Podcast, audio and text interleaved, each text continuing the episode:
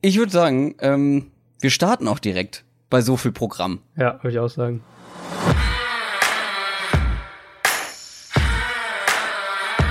Down, Set, Talk. Der Football-Podcast mit Adrian Franke und Christoph Kröger.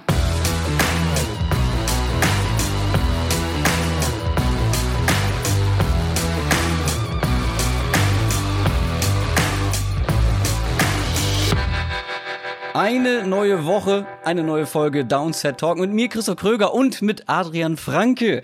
Äh, wir lernen irgendwie auch nicht so richtig dazu. Ne? Wir, haben uns wieder so viel überlegt, was wir heute, über das wir heute reden wollen. Das wird wieder eine vollgeballerte Folge. Content, Content, Content. Ähm, und das natürlich nur für euch. Ja? Ähm, weil uns das so viel Spaß macht, weil ähm, wir auch von euch so viel positives Feedback bekommen. Also wir haben jede Menge vor. Äh, kurzer Überblick. Wir haben euch nach Quick Questions gefragt. Also Sachen, die euch interessieren, ob das jetzt mit Football zu tun hat oder mit uns, unserem Privatleben, unseren Vorlieben, was auch immer. Fragt uns alles. Das haben wir bei Twitter gefragt. Da haben wir sehr schöne Antworten bekommen. Davon werden wir auf ähm, die eine oder andere heute schon antworten.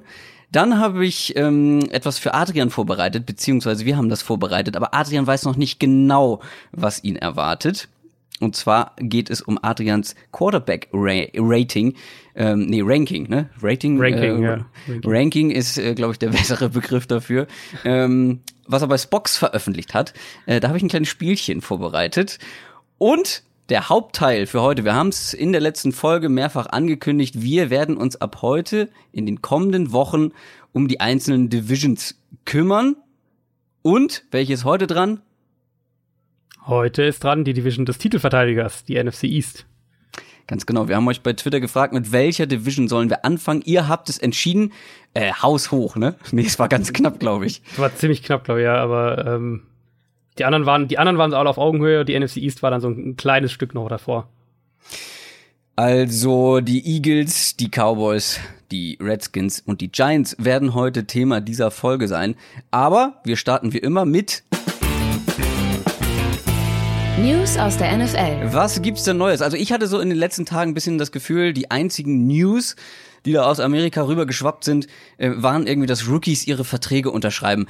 Gibt es was langweiligeres, als äh, dass Rookies ihre Verträge unterschreiben? Ich glaube kaum. Aber du hast trotzdem noch was anderes gefunden. Ja, vor allem eine Sache, die so, ähm, glaube ich, bisschen die Schlagzeilen dominiert, abgesehen von den Rookie-Deals, wo auch ähm, Leute viel, viele Fragen zu stellen, ähm, ist Des Bryant. Einfach die Personalie, die ja so jetzt im Raum steht. Ähm, wir haben ja durchaus noch ein paar interessante Namen, sage ich jetzt mal, auf dem Markt, wenn wir jetzt an DeMarco Murray denken, an den Adrian Peterson zum Beispiel. Und Des Bryant ist da jetzt sicher der, der spannendste Name, weil er vielleicht auch derjenige ist, der von den, von den ganzen Kandidaten, die noch zu haben sind, am meisten ähm, einem Team geben könnte. Und Des Bryant hat jetzt gesagt, dass er es nicht bereut, ähm, bei den Baltimore Ravens unterschrieben zu haben. Da gab es ja, also er war da bei den Ravens zu Gast, zu Besuch, ähm, war kurz vorm Draft, müsste das gewesen sein. Äh, letztlich kam es eben zu keiner Einigung. Die Ravens haben dann Willie Snead verpflichtet. Bryant hat jetzt gesagt, äh, er bereut es nicht, dass es zu keiner Einigung kam. Er, er bleibt optimistisch, äh, was, ähm, was seinen Markt sozusagen angeht. Aber die Frage stellt sich natürlich schon so ein bisschen, welches Team verpflichtet Des Bryant jetzt und vor allem, was will er auch finanziell haben? Also Jason Witten, ähm, ehemaliger Teamkollege von Des Bryant, hat ja jetzt wohl in einem Interview gesagt, er ja. landet bei den Green Bay Packers. Ja. Da habe ich als erstes gedacht, absurd, absurd. Erstens, äh, passt er da irgendwie nicht hin, finde ich. Und zweitens haben die sehr viele Receiver, vor allem dieser Typ Receiver. Ähm, also ein, ich will jetzt nicht Randall Cobb mit Des Bryant vergleichen, aber es ist auch ein Red Zone, ähm, Red Zone Receiver. Ähm, und Des Bryant ist jetzt nicht unbedingt besser in den letzten ein, zwei Jahren gewesen als ein Devonta Adams zum Beispiel. Und dann hat man sich ja im Draft gerade mal drei Rookie-Receiver ja. geholt. Also was will Green Bay mit Des Bryant? Vor allem hat man sich im, im Draft ja drei äh, scheinbar gezielt große Receiver geholt. Ja, genau. Ähm, und also, also Randall Cobb ist sicher eine andere Waffe als das Bryant, würde ich ja. sagen, aber er ist eben auch ein Slot-Receiver. Und das, also, wenn das Team, das das Bryant holt, holt ihn für meinen Geschmack als Slot-Possession-Receiver und als Red Zone-Waffe. Ähm, genau, und, ich finde, da ist äh, Randall Cobb ein Ja. ähnlicher Kandidat. Vor, und dann haben sie jetzt auch noch Jimmy Graham Ganz als, genau, als Red eben, Zone Man. eben, sie haben Jimmy Graham geholt und Jimmy Graham, ähm, also er wird zwar als Tight End gelistet, aber wenn wir ehrlich sind, was er spielt, ist eben eigentlich ein großer Receiver. Also Jimmy Graham ist ja kein, deswegen ist Jimmy Graham ja zum Beispiel auch nicht, ähm, oder war für mich auch nie auf dem Level von dem Rob Gronkowski zum Beispiel, einfach weil Gronkowski dieser komplette Tight End ist und Graham das eben nicht ist. Und, und rein vom Spielertyp her, ähm, sehe ich einen Graham da viel eher, äh, viel näher bei einem Des Bryant und deswegen ist das ein Team, was jetzt für mich, ähm, ja, nicht so viel Sinn macht. Also ein Team, was ich mir schon Überhaupt gedacht habe, was irgendwie vielleicht passen könnte, wäre San Francisco. Ähm, einfach weil die für meinen Geschmack, also rein nicht unbedingt vom das drumherum, aber wenn man sich das Receiving Core von denen anschaut, denen würde ein, ein physischer Possession Receiver, glaube ich, ganz gut zu Gesicht stehen. Ähm, aber es gibt einfach, also es gibt nicht viele Teams, wo ich sagen würde, da macht er jetzt Sinn. Klar, du kannst immer jemanden wie, wie Buffalo zum Beispiel, wo das Receiving Core einfach schlecht ist, ähm, reinwerfen und sagen, hier, die könnten einen Receiver noch gebrauchen. Aber dann, glaube ich, reden wir auch davon, dass er irgendwie erst kurz vorm Training Camp oder so irgendwo unterschreibt. Also da, du meinst auf jeden Fall, er findet noch ein Team. Ich denke schon, ja, weil er, er bringt, also man muss natürlich schauen, was er finanziell eben will. Das ist sicher ein großer Punkt, auch warum er noch keinen, noch so gar nichts irgendwie jetzt bisher gefunden hat oder und auch nicht viel gehört hat. Ähm, wenn wir jetzt erstmal Mitte, Ende Juli haben und er vielleicht auch ein bisschen nervöser wird, dann könnte ich mir auch sehr gut vorstellen, dass er da finanziell irgendwann sagt, okay, ich äh, gehe da mal ein, zwei Millionchen runter. Und dann, er bringt ja spielerisch schon noch einen gewissen Wert mit, aber er ist eben längst nicht mehr dieser Nummer 1 Receiver, der er von, von für manche noch irgendwie zu sein scheint und den äh, die Cowboys auch irgendwie in ihm gesehen haben, zumindest so wie sie letzte Saison taktisch gespielt haben. Das ist er nicht mehr, Mhm. aber er bringt dann schon noch einen Wert mit. Dann hast du noch eine zweite kurze äh, Randnews sozusagen. Genau, das betrifft Beshot Breland, den Cornerback, der ähm, zum Start der Free Agency, würde ich sagen, sicher ein, einer der vier, fünf besten Cornerbacks auf dem Markt war. Ähm, der Nummer zwei Cornerback in Washington vorher gewesen. Schien auch eigentlich schon bei den Panthers äh, alles unter Dach und Fach zu sein. Da ähm, war auch ein Dreijahresvertrag, 24 Millionen Dollar, also jetzt kein Kleingeld. Ähm, der hatte sich aber eine Fußverletzung im Urlaub irgendwie zugezogen. Ich glaube, äh, in der Karibik war der irgendwie im Urlaub, hat sich am Fuß verletzt Ja. und dann, Ja. äh, genau, und dann hat er den Medizincheck nicht bestanden, Deal ist geplatzt. Der ist jetzt wieder quasi ähm, zurück sozusagen und wieder ist nach wie vor auf dem Markt natürlich und was man so hört, wurde er von den Ärzten, ähm, hat von den Ärzten grünes Licht gekriegt. Brilliant ist für mich ein sehr, sehr interessanter Nummer 2 Cornerback, der ein Team auch schnell weiterbringen kann. Ähm, ist jetzt heute zu Besuch bei den Indianapolis Colts, wird sich, falls er da keinen Vertrag unterschreibt, anschließend mit Arizona treffen. Und es würde mich ehrlich gesagt wundern, wenn er bei keinem der beiden Teams unterkommen würde, weil beide Cornerback-Hilfe sehr gut noch gebrauchen könnten. Das zu den News. Äh, Wir kommen jetzt zu, ich glaube, meiner kommenden Lieblingsrubrik, nämlich Quick Questions, so nennen wir sie. Ähm, wir haben euch, ich habe es vorhin schon erwähnt, bei Twitter gefragt, fragt uns, was ihr wollt. Ganz egal, ob das jetzt mit Football zu tun hat oder nicht. Und da sind sehr viele schöne Fragen gekommen und wir haben die alle abgespeichert, sozusagen, und werden sie jetzt nach und nach beantworten. Ähm, zumindest die besten davon. Und heute habe ich zwei sehr schöne rausgesucht. Und die erste, Ah, die erste kommt äh, von No Place to Hide, so heißt er bei Twitter, ähm, aka Jan, aka mein Teamkollege in meinem Snappers-Team, äh, also in meinem Flag-Football-Team, den Hamburg Snappers. Brutale Vetternwirtschaft. Totale Vetternwirtschaft. Aber pass auf, es lohnt sich. es lohnt sich wirklich. Seine Frage. Was macht man beim Flag Football mit der gezogenen Flagge des Gegners? Kurz, kurz zur Erinnerung. Ich hatte äh, letztes Wochenende mein allererstes Flag Football Spiel in Dresden äh, gegen den amtierenden Vizemeister. Und es ist so beim Flag Football. Flag Football, der Unterschied ist ja, also im Prinzip ist es genau gleich, beziehungsweise man spielt mit zwei Leuten weniger pro Team, neun gegen neun. Und es geht nicht darum, den anderen zu Boden zu bringen, zu tackeln, sondern ein Tackle ist im Flag Football die Flagge des Gegners ziehen, die man rechts und links hat man je eine ähm, am Gürtel. Und darum geht es. Und jetzt hatten wir das erste Spiel. Und sagen wir mal so, ich bin ja Rookie und ich wurde nicht so wahnsinnig viel eingesetzt. Ich wurde schon eingesetzt, aber hauptsächlich habe ich im Kickoff-Team gespielt. Da geht es natürlich darum, dann dem Returner die Flagge zu ziehen. Und es gab eine Situation im Spiel, wo ich, ähm, das war meine beste Aktion. Ich ähm, äh, bin sehr, sehr schnell nämlich beim Returner gewesen, um genau zu sein. Er hatte gerade erst den Ball gefangen und ich habe ihm schon die Flagge gezogen. Also er war, glaube ich, noch nicht mal an die 20-Yard-Linie. Ähm, so, und jetzt die Frage an dich. Ähm, was macht man dann mit so einer Flagge, wenn man sie gezogen hat? Also, mein erster Instinkt wäre jetzt gewesen, sie äh, völlig äh, unbeeindruckt einfach fallen zu lassen. Zweiter Aha. Gedanke wäre gewesen, wenn du äh, eine Show draus machen willst, dann sie so Gronk-Style-mäßig auf den Boden zu spiken. Der Witz an der Nummer ist, du kennst die Story ja noch gar nicht. Ich kenne sie nicht, ne? Ja, ich habe diese Flagge gezogen. Mein ganzes Team hat gejubelt, auch die ähm, Spieler an der Seitenlinie haben gejubelt und ich war so froh und so voller Euphorie, dass ich so eine gute Aktion gemacht habe, dass ich diese Flagge genommen habe und tatsächlich wie Gronkowski auf den Boden geschmissen habe. Ja, 15 Yard Strafe für unsportliches Verhalten. Das ist nämlich verboten. Ähm, Eieiei. man muss die Flagge hochhalten und sie dem Gegner zurückgeben.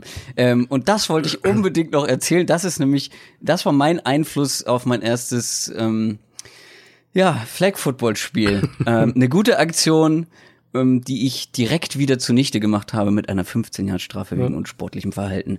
Ähm, das bin ich, ach, das ist, das hat mich so geärgert, das glaubst du gar nicht.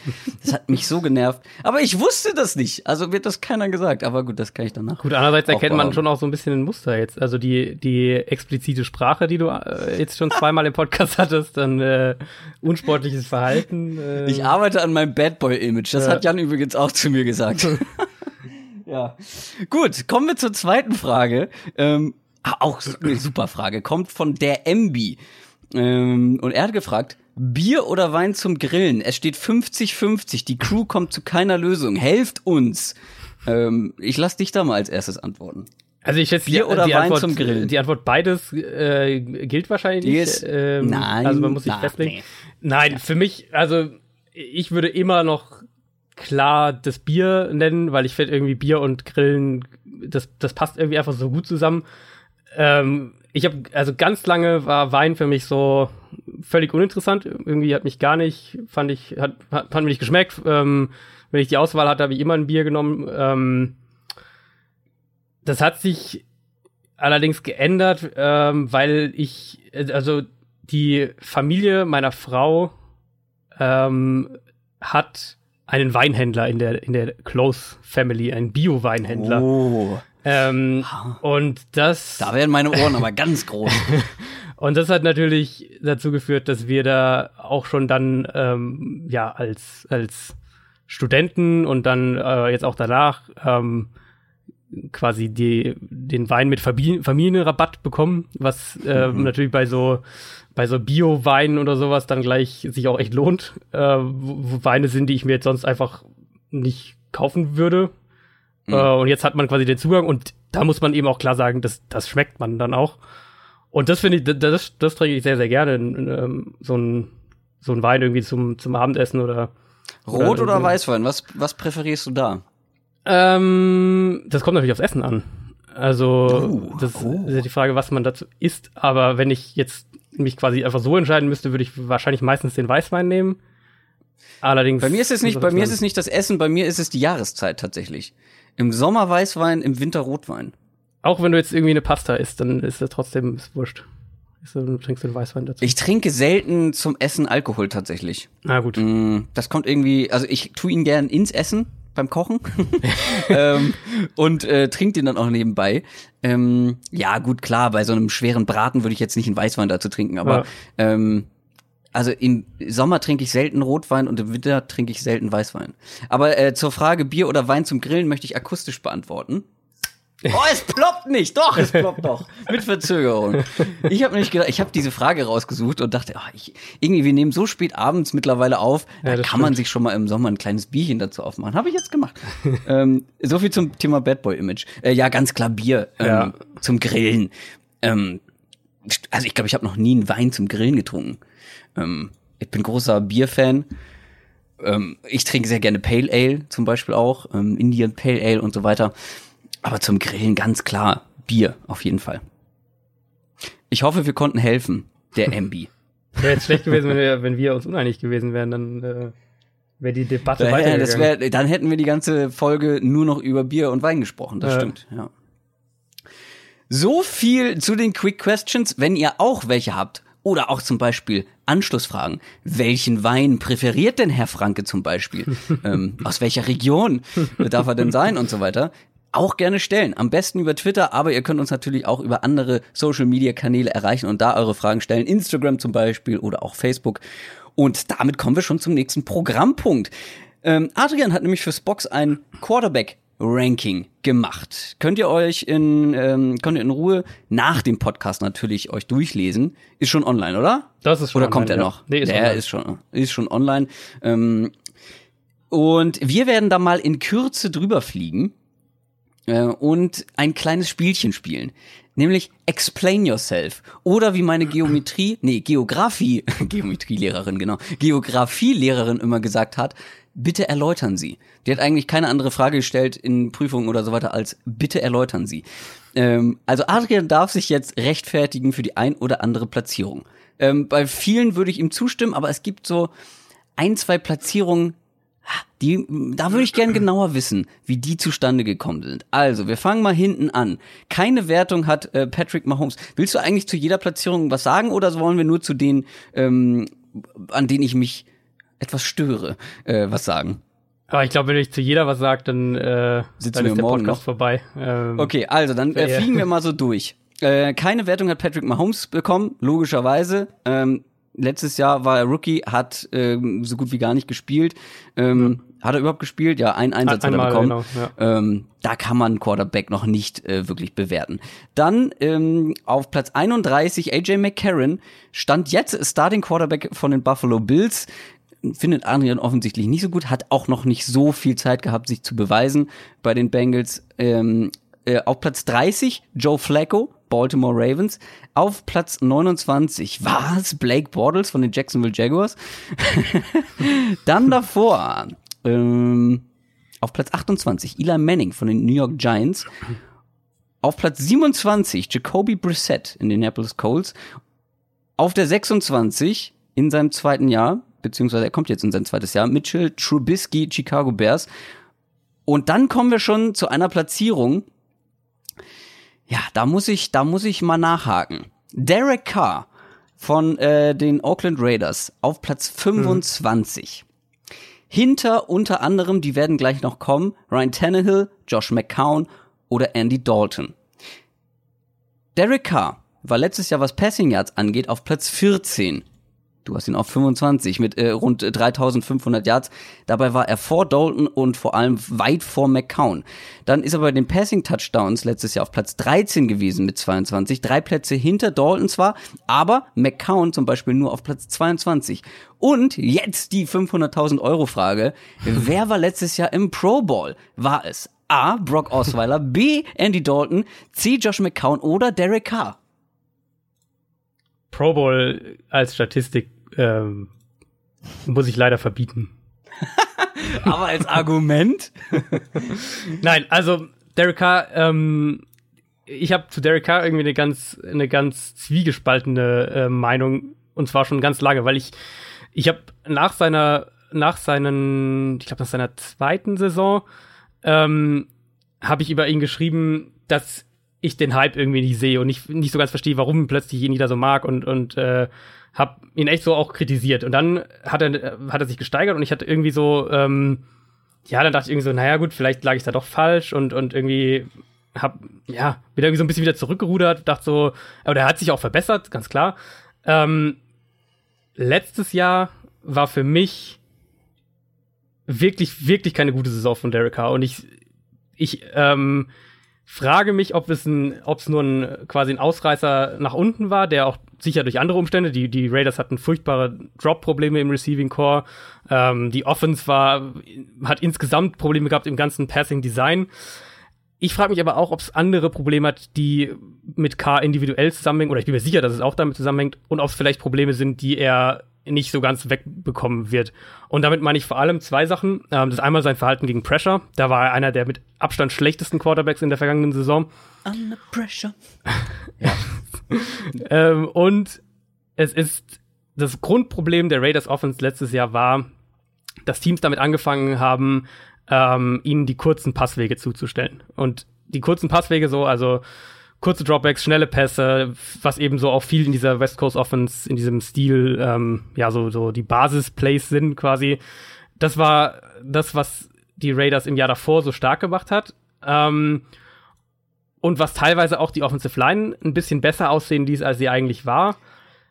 Was dann letztes Jahr passiert ist eben, die Line ist immer noch gut. Also es ist nicht so, dass das irgendwie eine schlechte Line wäre, aber sie ist eben jetzt nicht eine der zwei, drei besten in der Liga.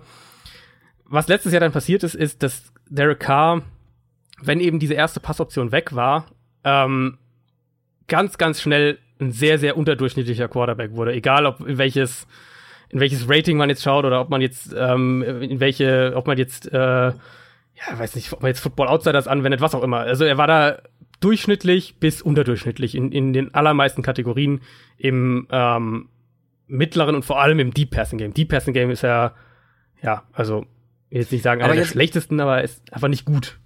Aber mal in einem Satz, ähm, was, ähm, sagen wir mal, was ist das Hauptargument für dich, ihn hinter McCown und Dalton zu sehen? Dalton hat sich letztes Jahr im Laufe der Saison, vor allem als äh, der Koordinatorwechsel kam, deutlich stabilisiert und er musste für mich, also klar, du hast einen AJ Green in Cincinnati, das ist natürlich ein Riesenplus, aber was hattest du sonst um ihn herum? Also die Bengals hatten letztes Jahr offensiv in nahezu allen Bereichen große Probleme und dazu gehört vor allem die Offensive Line. Diese Probleme hat eben Derek Carr nicht. Er, er agierte aus einer viel luxuriöseren Situation heraus. Und für mich war Dalton ähm, als, sagen wir, als Gesamtpaket besser als Carr. Er hat Bereiche, in denen er schlechter ist. Das kann man vor allem eben ist es das, wie genannt, das eben schon genannte Kurzpassspiel. Da ist Carr, wenn es funktioniert, ist er der einer äh, sicher einer der äh, ein Top 10 Quarterback in dem Bereich. Ähm, aber Dalton, finde ich, hat letztes Jahr gerade angesichts der Umstände um ihn herum eine echt ordentliche Saison gespielt und vor allem in der zweiten Saisonhälfte. Na gut. Wir machen weiter ähm. Ich dachte schon, dass du bei Eli einhakst, ehrlich gesagt. Also ich hätte mich schon mental auf Eli vorbereitet. Ja, ich habe mir extra nur drei Plätze rausgesucht. ähm, ja, ich habe bei so kleinen Platzierungen, also bei vielen sind so, ja, okay, die würde ich jetzt ein paar Plätze höher nehmen. So, ne? Mhm. Aber nicht weit. Dass Eli nach der letzten Saison bei dir so weit unten landet, das habe ich mir schon gedacht und da kann ich auch nicht wirklich doll widersprechen. Äh, wir machen weiter mit Platz 24. Ähm, der Typ hat letzte Saison gar nicht gespielt. Ryan Tannehill war verletzt, Miami Dolphins. Mh, mm, oder hat er letztes Jahr ein Spiel gemacht? Nee, nee. gar keins, nee. kein einziges. Ähm, der ist bei dir auf Platz 26, mh, mm, nach dem, was er davor gezeigt hat, vor der Verletzung. 24. Dann der angesprochene Josh McCown auf Platz 23, New York Jets. Auf der 22 Dak Prescott, Dallas Cowboys.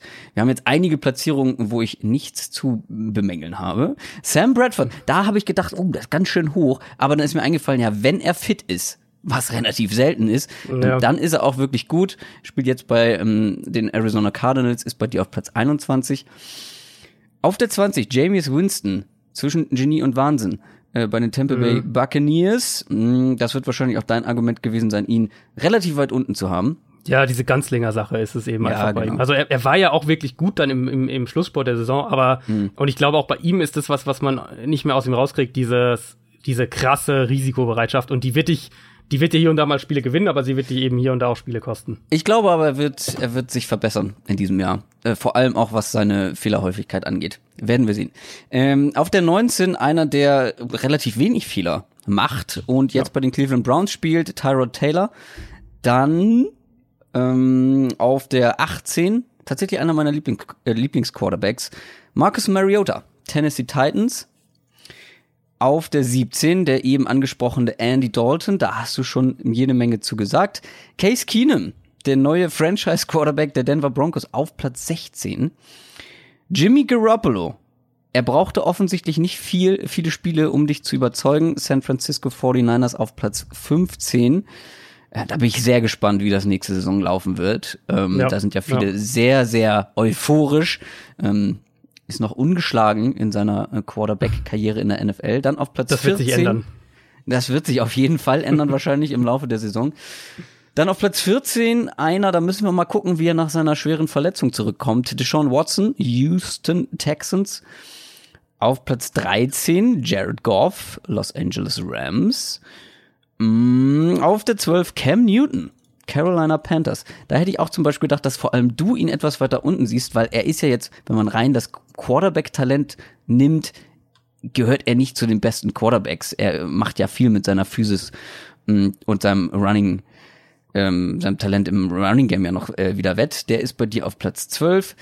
Dann Kirk Cousins, der neue Quarterback von den Minnesota Vikings auf Platz 11. Mach dich schon mal bereit. Wir nähern uns so langsam der nächsten fragwürdigen Platzierung. Alex Smith auf Platz 10, der jetzt bei den Washington Redskins spielt. Über den werden wir später noch ein bisschen sprechen. Genauso wie über die Nummer 9, Carson Wentz, Philadelphia Eagles. Da ähm, muss man auch mal gucken. Hat sich ja auch ähm, schwer verletzt zum Ende der Saison. Philip Rivers, Los Angeles Chargers, der alte Mann auf Platz 8, auf Platz 7 Matt Stafford, Detroit Lions und jetzt, oh, jetzt. auf Platz 6 Russell Wilson, Houdini ja. himself, Quarterback der Seattle Seahawks. Da war ich etwas überrascht, dass du ihn in Anführungszeichen, Platz 6 ist natürlich schon sehr weit oben, aber nur auf Platz 6 hast. Er hatte letztes Jahr die meisten Passing Touchdowns hinter einer wirklich katastrophalen O-Line. Plus, was noch hinzukommt, vor allem wenn wir gucken, dass Cam Newton bei dir ja relativ weit oben ist, er hatte auch noch knapp 600 Rushing Yards und drei Touchdowns. Ich, in meinem Ranking wäre er weiter oben. Bitte erläutern Sie, Herr Franke. Also, du hast natürlich völlig recht, dass, äh, wenn man sich die Statistiken anschaut und auch wenn man sich das Tape anschaut, ich hatte Wilson auch letztes Jahr im, im Laufe der Saison ähm, regelmäßig in, also ich habe das monatlich äh, gemacht, in der Top 3, glaube ich, war fast immer in Top 3, Top 4. Ähm, dass er auf 6 ist, hat letztlich gar nicht so viel mit ihm zu tun, sondern mehr mit den Quarterbacks, die vor ihm sind, die meiner Meinung nach alle ähm, ja einfach herausragend drauf sind oder, mhm. oder ähm, schlicht herausragende Quarterbacks sind. Wilson was, also zwei Sachen, die ich ihm, glaube ich, so ein bisschen, wo man, womit man auch, wenn man nur auf ihn schaut, argumentieren kann, warum er vielleicht noch nicht oder nicht konstant in der Top 5 ist, ist einmal ähm, das Risiko. Also er ist nach wie vor ein Quarterback und das hat natürlich auch was damit zu tun, dass, dass die Offense solche Probleme generell hat und er so viel selber schultern muss. Ähm, er ist nach wie vor ein Quarterback, der durchaus viele oder verhältnismäßig viele Pässe wirft, ähm, die in Turnovern resultieren könnten, gerade im Vergleich eben zu einem Tom Brady, wenn man, wenn man das krasse Gegenbeispiel so ein bisschen nimmt, oder ein Matt Ryan.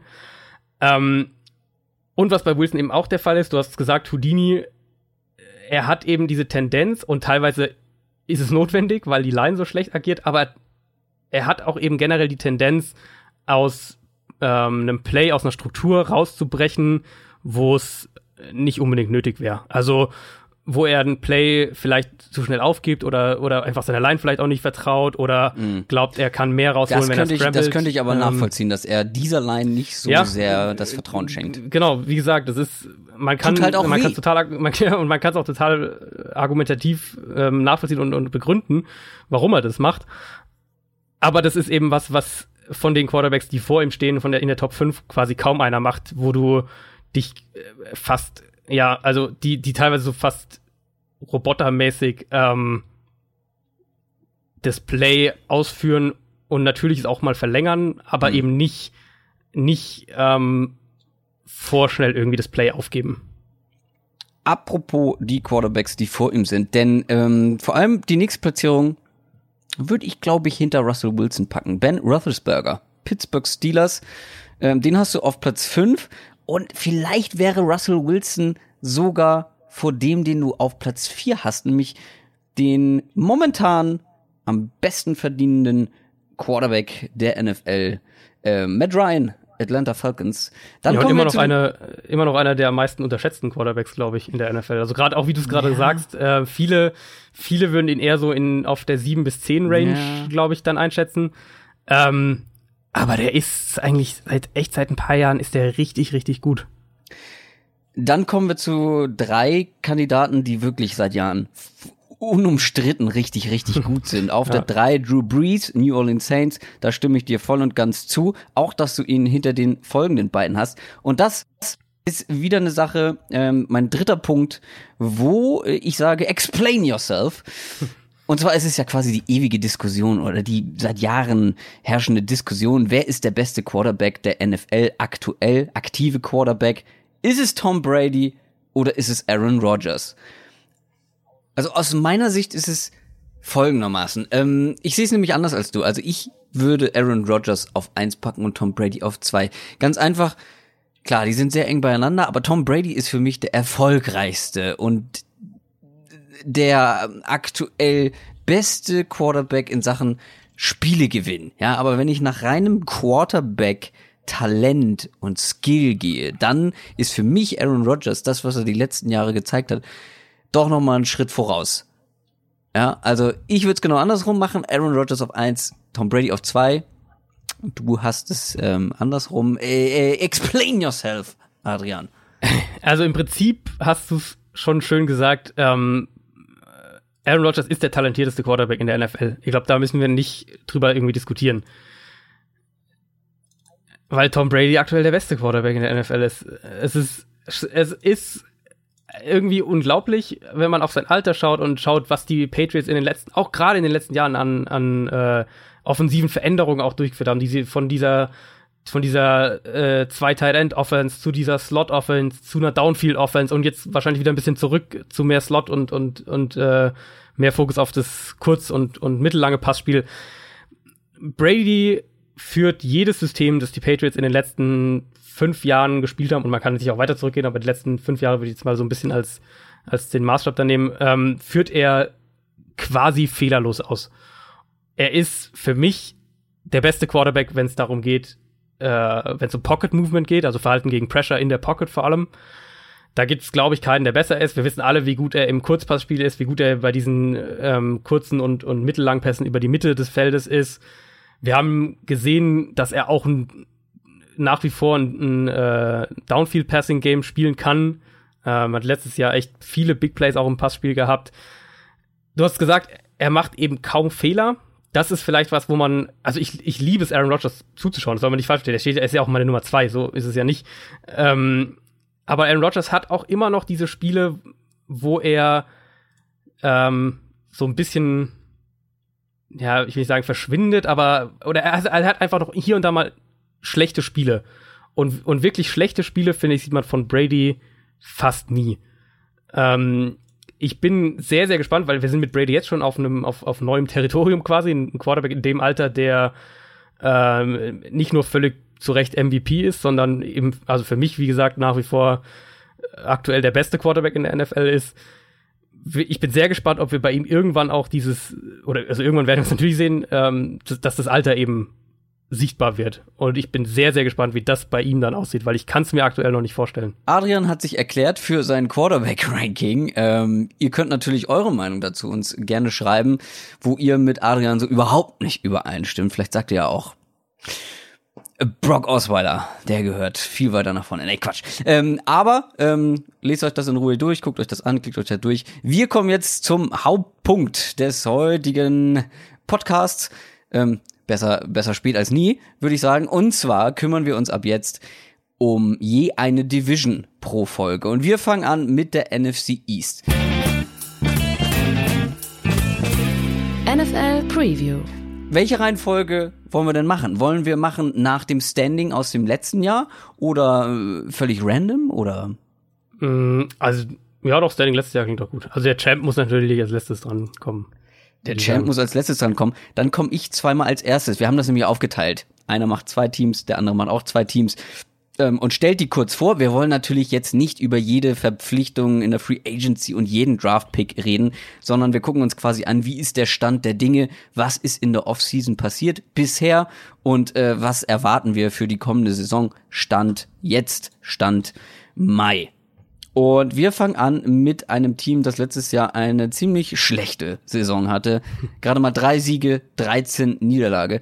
Aber dann gab es eine relativ aufregende Offseason. Also erstmal wurden die Coaches gefeuert, es gab einen neuen äh, General Manager. Patrick Schirmer hat als Head Coach übernommen, der war letzte Saison Offensive Coordinator bei den Vikings. Und dann natürlich, was die Offseason der Giants so ein bisschen geprägt hat, war natürlich das ganze Tamtam -Tam da um Odell Beckham Jr., ähm, die, die Trade-Gerüchte, bleibt er, geht er, verlängern sie ähm, und so weiter und so fort. Und damit kommen wir auch schon direkt zur Offense. Wir werden das so ein bisschen aufteilen in Offense, Defense und dann gucken wir aufs Gesamte. Und die Offense, die war offensichtlich im Fokus ähm, für die neuen Verantwortlichen da in New York. OBJ scheint, stand jetzt zu bleiben. Ja, man hört im Moment nicht wirklich was anderes. Dann das zweite große Ding ist, Eli Manning soll der Mann für die kommenden Jahre sein, zumindest die kommenden ein, zwei Jahre. Man hat sich im Draft ähm, zwar einen jungen Quarterback geholt, Kyle Oletta, man hat noch einen Jungen dabei mit Davis Webb. Ähm, ob die jetzt die Nachfolge unter sich ausmachen, dazu vielleicht später noch. Aber wir haben ja auch schon häufiger über die Giants geredet. Ähm, dann hat man in der Free Agency noch Nate Solder. Das war so der Haupt, die Hauptverpflichtung sozusagen. Den hat man von den Patriots geholt. Ist ein guter Tackle, aber vermutlich überbezahlt. Ich weiß nicht, wie du, du, wie du siehst, ähm, weil er ist ein guter Run-Blocker, ähm, aber Pass-Blocking ist jetzt nicht unbedingt seine Stärke. Ja, wir sehen bei den Tackles, glaube ich, das gleiche Phänomen auf ein bisschen einer anderen Ebene wie bei den Quarterbacks. Es gibt so wenige wirklich gute Tackles, ähm, dass die Tackles, die auf den Markt tatsächlich kommen, dann auch gnadenlos überbezahlt werden. Das haben wir die letzten paar Jahre schon gesehen.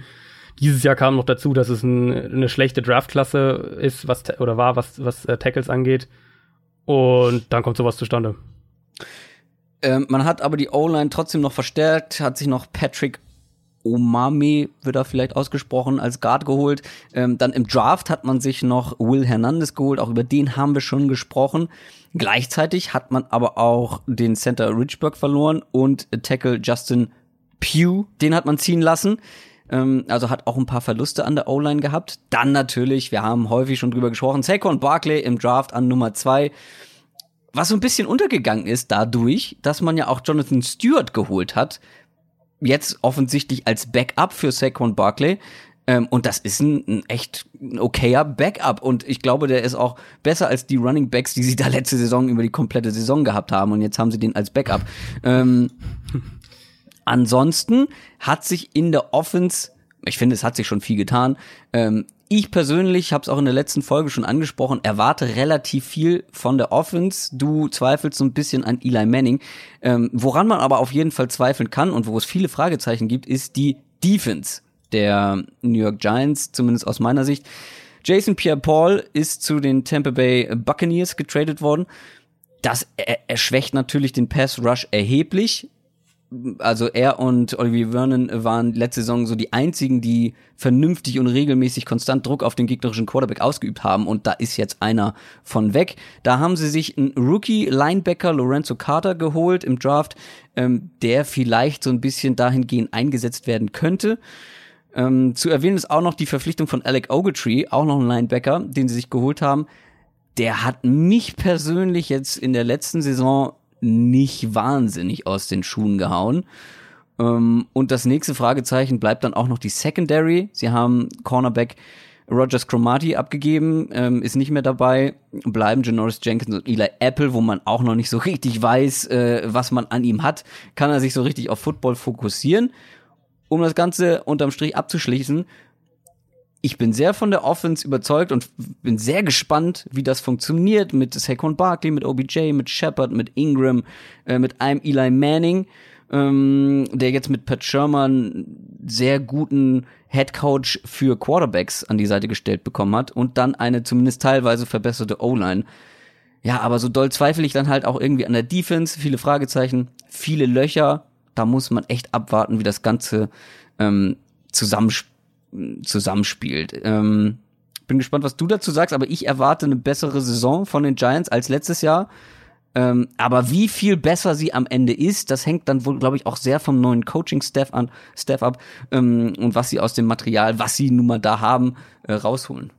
Ja, und von, von Eli Manning vor allem. Also diese ganze Tra äh, Draft, Barclay, Quarterback-Geschichte, ähm, letztlich setzen die Giants ja, haben wir, glaube ich, letzte Woche auch schon gesagt und, und hast du gerade eben auch nochmal so ein bisschen angedeutet, setzen die Giants ja voll auf Eli. Und mit ihrem, mit ihrer Draft-Strategie, damit die quasi auch nur ansatzweise gerechtfertigt wird, muss Eli ja jetzt noch mindestens zwei, drei Jahre ja. auf einem wirklich guten Niveau spielen. Und ich habe da echt meinen Zweifel. Wir sind gerade durch mein Quarterback-Ranking gegangen und. Er und, war so weit äh, unten, ja. Genau, er ist, äh, da weiß, wissen jetzt auch die Hörer, ähm, wie ich Eli so einschätze. Ich frage mich eben, ob er wirklich zumindest noch so ein, eine verlässliche Game Manager-Rolle einnehmen kann. Das traue ich ihm irgendwie schon noch zu. Aber ich bin, also ich, er muss mich davon erst überzeugen, damit ich, damit ich äh, quasi den Giants da wirklich mehr in der, gerade in der NFC, wenn man sieht, wie stark die NFC ist, ähm, zutraue. Du hast recht, die Offensive Line sollte deutlich besser sein. Das Run Game wird mit Abstand das Beste sein, was die Giants seit vielen, vielen Jahren hatten. Was dann aber auch Eli helfen könnte. Genau, was Eli sicher auch helfen wird. Ich gehe auch davon aus, dass wir wesentlich kreativere ähm, Offensivschemes sehen werden. Also da war ja in den vergangenen Jahren viel zu häufig war das Bestand äh, ein maßgeblicher Teil des Schemes darin, wie kriegen wir irgendwie den Ball zu Odell Beckham, was per se nichts Schlechtes ist, äh, immer gut Odell Beckham den Ball zu geben, aber du musst halt auch Plan B, C, D, E, F und so weiter haben, damit du ähm, flexibel bist. Und das wird Pat Schirmer garantiert haben. Genau, und Pat Schirmer wird, glaube ich, eine sehr, sehr wichtige Rolle jetzt auch in Bezug auf Eli haben, weil Pat Schirmer ist ein Typ, der dafür bekannt ist, dass Maximum aus seinen Quarterbacks rauszuholen. Also wenn man mal guckt, ähm, äh, Nick Foles hatte eine sehr gute Saison äh, unter Pat Shermer, als er bei den Eagles war. Und Case Keenum letztes Jahr ist jetzt auch nicht bekannt dafür, mh, ein richtig, richtig, richtig guter Quarterback zu sein und hat trotzdem ein richtig gutes Jahr gespielt, wo sie fast in den Super Bowl gekommen sind.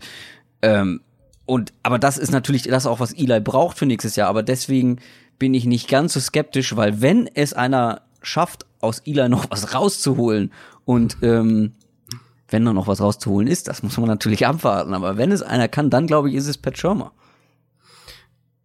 Ist sicher ein sehr guter Kandidat dafür. Da ähm, bin ich voll bei dir. Also gerade wenn wir jetzt das Case Keenum Beispiel nehmen, ähm, wie viel Schirmer da einfach auch rausgeholt hat, indem er, indem er den den Wide Receivern sozusagen geholfen hat. Also er hat den Receivern geholfen, indem so, also ganz viel so, ähm, wo der Release schon, also wenn die quasi loslaufen, wenn der Snap erfolgt, wo der Release schon über Motion und über die Formation, über die, über die Aufstellung, wie die Receiver zueinander postiert sind, ähm, stark unterstützt ist.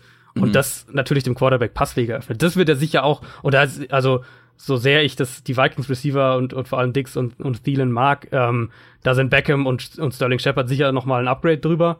Insofern da erwarte ich mir eigentlich schon recht viel und wie gesagt, das Run Game definitiv auch. Ich weiß eben nicht, ob Eli noch in der Lage ist, wenn es dann im, in, den, in den kritischen Spielen und gegen die Top-Teams geht, die du da ja auch mal gewinnen musst, auch in der Regular Season, um in die Playoffs zu kommen, ob Eli da in der Lage ist, das Team noch so zu teilweise zu tragen oder oder oder mhm. gut genug zu spielen, ganz simpel gesagt, ähm, um letztlich in die Playoffs zu kommen. Ähm, ja, ich finde die Gemeinsamkeiten zwischen den Vikings, die Pat Schirmer letztes Jahr zur Verfügung hat, also die Offense vor allem und die jetzige Offense der Giants. Ich finde, da gibt es so viele ja. Überschneidungen. Man hat sehr gute Receiver, mit OBJ, wie du schon gesagt hast, nochmal ein Elite-Receiver obendrauf. Ähm, ja. Plus ein gutes Running Game, das selbst ohne Delvin Cook ähm, richtig ja. gut war. Ähm, und halt einen durchschnittlichen äh, Quarterback.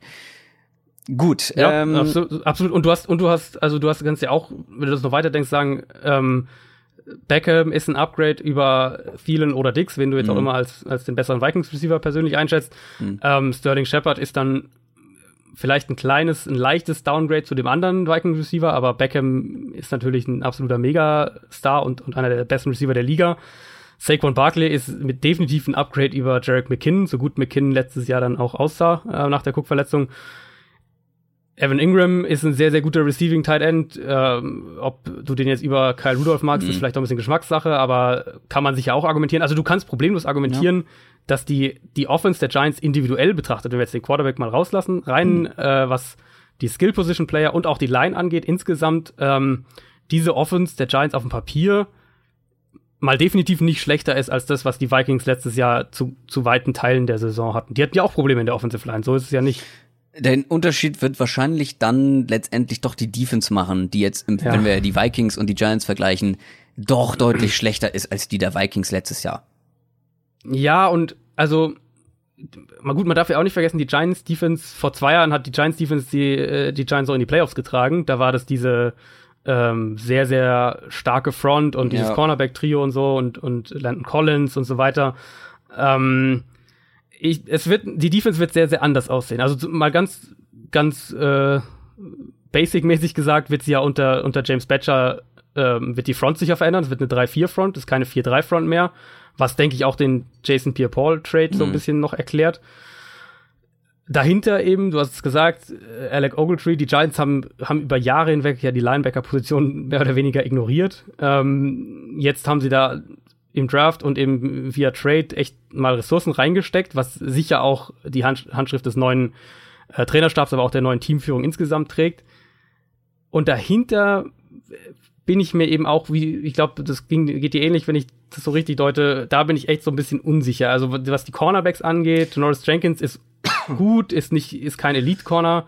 Ähm, Eli Apple ist ein, ja, für mich noch so ein bisschen ein Fragezeichen, ehrlich ja, gesagt, ja. was, was ähm, seine Entwicklung angeht. Und dann jetzt eben schon, dann hast du schnell schon die Situation, wie, wie verteidigst du eigentlich den Pass? Und das ist letztlich die wichtigste Frage für jede Defense. Ich sehe bei den Giants jetzt keinen ähm, dominanten Edge Rusher. Also James Batcher kommt ja aus Arizona, da hatte er jetzt einen, einen Spieler wie Chandler Jones, da hat er äh, gut letztes Jahr über weite Teile nicht, aber einen Marcus Golden. Du hattest individuelle Edge Rusher, die ähm, auf sich gestellt quasi Druck erzeugen können. Diesen Spieler sehe ich bei diesem Giants-Team jetzt ehrlich gesagt nicht. Olivier Vernon ist ein guter Spieler, aber er ist kein kein äh, Edge-Bender, der der 15, 15 bis, bis 20 Sacks da irgendwie alleine rausholt. Mhm. Das heißt, wir reden dann auch schon wieder davon, und das ist ja auch was, was Batcher in Arizona viel gemacht hat, dass es sicher einiges an, an äh, aggressiven Blitzpaketen gibt. Und dann musst du eben covern können. Ich glaube, da ist unser Eindruck von den Giants ganz gut äh, rübergekommen. Lass uns weitermachen mit dem nächsten Team, sonst sitzen wir heute Nacht noch äh, hier und äh, sind immer noch nicht bei den Eagles angekommen. Die Washington Redskins. Mm, das war eine Offseason, die da gab es wenige Veränderungen aber dafür ein paar signifikante. Und die eine, um die sich alles gedreht hat, war natürlich in der Offense. Mm, und zwar äh, schon relativ zu Beginn der Offseason, mit der man das ganze Quarterback-Karussell quasi ins Rollen gebracht hat. Man hat Alex Smith von den Kansas City Chiefs getradet, für den man übrigens auch Cornerback Kendall Fuller abgegeben hat. Ähm, das war natürlich so das, mm, die Free Agency Verpflichtung für die Redskins. Das soll ihr neuer Quarterback für die nächsten Jahre sein. Kirk Cousins, mit dem wurde man irgendwie nicht glücklich und ist jetzt wahrscheinlich auch vor allem günstiger weggekommen als mit Kirk Cousins. Ähm, dann hat man sich in der Offense noch Paul Richardson gehört, äh, Wide Receiver, der in Seattle gespielt hat, kommt jetzt schon in sein fünftes Jahr, ist 26 Jahre alt und meiner Meinung nach überbezahlt. der hat einen Fünfjahresvertrag bei den Redskins unterschrieben, über 40 Millionen Dollar. Und Paul Richardson, also ich denke bei dem Namen immer an sehr spektakuläre Catches, aber das ist keiner, der Spiel für Spiel abliefert, der konstant sich von den Verteidigern irgendwie absetzen kann. Und man verbindet ihn auch immer so ein bisschen mit den, mit diesen ähm, umkämpften Catches, ja, wo Verteidiger und er, er irgendwie äh, ja um den Ball kämpfen. Und man denkt immer, er ist da sehr gut drin, weil er da ein paar spektakuläre Dinge gefunden haben. Aber ich habe jetzt die Statistik nicht genau im Kopf. Er hat unglaublich viele dieser Duelle auch verloren. Also meiner Meinung nach ein bezahlen die Redskins da sehr viel für einen relativ durchschnittlichen Wide Receiver. Dann hat sich ja, das also durchschnittlich denke ich durchschnittlich denke ich trifft's ganz gut und ich mhm. habe bei ihm wirklich gedacht, also mein Gedanke bei ihm war die ganze Zeit, ich würde mir wünschen, dass er in ein Team kommt, wo es eine klare Nummer eins gibt und er mhm. die klare Nummer zwei sein kann. Weil in Seattle war es ja häufig, also Doug Baldwin ist die Nummer eins ähm, und dahinter war es so mal er, mal, mal Lockett und genau. war viel auch die Frage so ein bisschen, wie, klar, Jimmy Graham haben sie dann immer besser eingesetzt, der kam dann auch dazu. Es war viel auch so ein bisschen die Frage, wie, wie das schematisch da aussehen soll und so weiter und so fort. Und, bei, und in Washington hast du ja jetzt quasi die Situation, dass es eigentlich in dem Sinne keine klare Nummer eins gibt. Also ich schätze mal, sie werden mit Josh Doxson als die Nummer eins, die Nummer eins deklarieren sozusagen. Aber letztlich hast du, ist Jordan Reed wahrscheinlich deine Nummer eins, wenn er fit ist, der ja. Tight End. Wenn ähm, er fit ist, dann ist er ein ganz wichtiger ist, Teil genau, dieser Offense, aber. Wenn, genau, wenn er fit ist. Ähm, und, und Jameson Crowder ist dein Slot-Receiver. Und das sind eigentlich deine Fixpunkte im Passspiel, die du hast. Und drumherum, glaube ich, ist, ist äh, ja, kann man viel, kann man viel argumentieren und diskutieren. Was man äh, bei diesem Receiver auf jeden Fall sehen muss, es sind vielleicht es sind eigentlich drei relativ durchschnittliche Receiver, weil sie halt nicht diese klare Nummer eins haben, wie du gesagt hast. Aber man muss beachten, die sind alle noch relativ jung. Also ich habe ja. eben schon erzählt, Paul Richardson ist 26, kommt in sein fünftes Jahr. Jameson Crowder kommt in sein viertes Jahr, ist 25 erst. Und Josh Dodson kommt erst in sein drittes Jahr und ist 26. Vor allem von Dodson ähm, erwarte ich noch relativ viel. Der hat, glaube ich, noch Potenzial, weil der auch erst 18 NFL-Spiele ja. über diese ersten ja. zwei Jahre gemacht hat. Also ich glaube, da ist, ähm, wie sagt man so schön, die Fahnenstange noch nicht erreicht. Ähm, ja, und, und, es, und es ist, also genau, es sind ja keine, also es sind keine schlechten Receiver, auf keinen Fall. Das würde ich auch mhm. ähm, bei keinem der, also ich kann auch ein, ein, ein kleiner äh, Peak behind the curtain. Josh Doxson war mein Nummer 1 Receiver in seiner Draftklasse.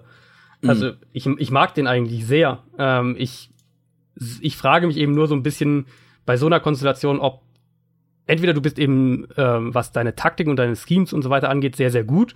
Dann kannst du auch problemlos mit sozusagen drei Nummer zwei Receivern und einem guten Tight End dein Passspiel bestreiten. Aber du kannst eben auch Probleme kriegen, wenn, wenn du da keine klare Nummer eins, keinen klaren Ex-Receiver sozusagen hast. Lass uns zum Backfield kommen. Da hat sich nämlich auch einiges getan, vor allem im Draft. Haben wir schon ja. drüber geredet. Darius Guys haben sie gepickt, meinen neben Saquon Barkley Lieblings-Running Back im Draft. Da bin ich sehr gespannt. Den werden sie, haben sie jetzt auch schon gesagt, hauptsächlich als ähm, ja für die ersten, für den ersten und den zweiten Down einsetzen, so als Powerback. Chris Thompson ist, wenn er fit ist, einer der besten Receiving Backs der Liga. Er ist ein bisschen verletzungsanfällig.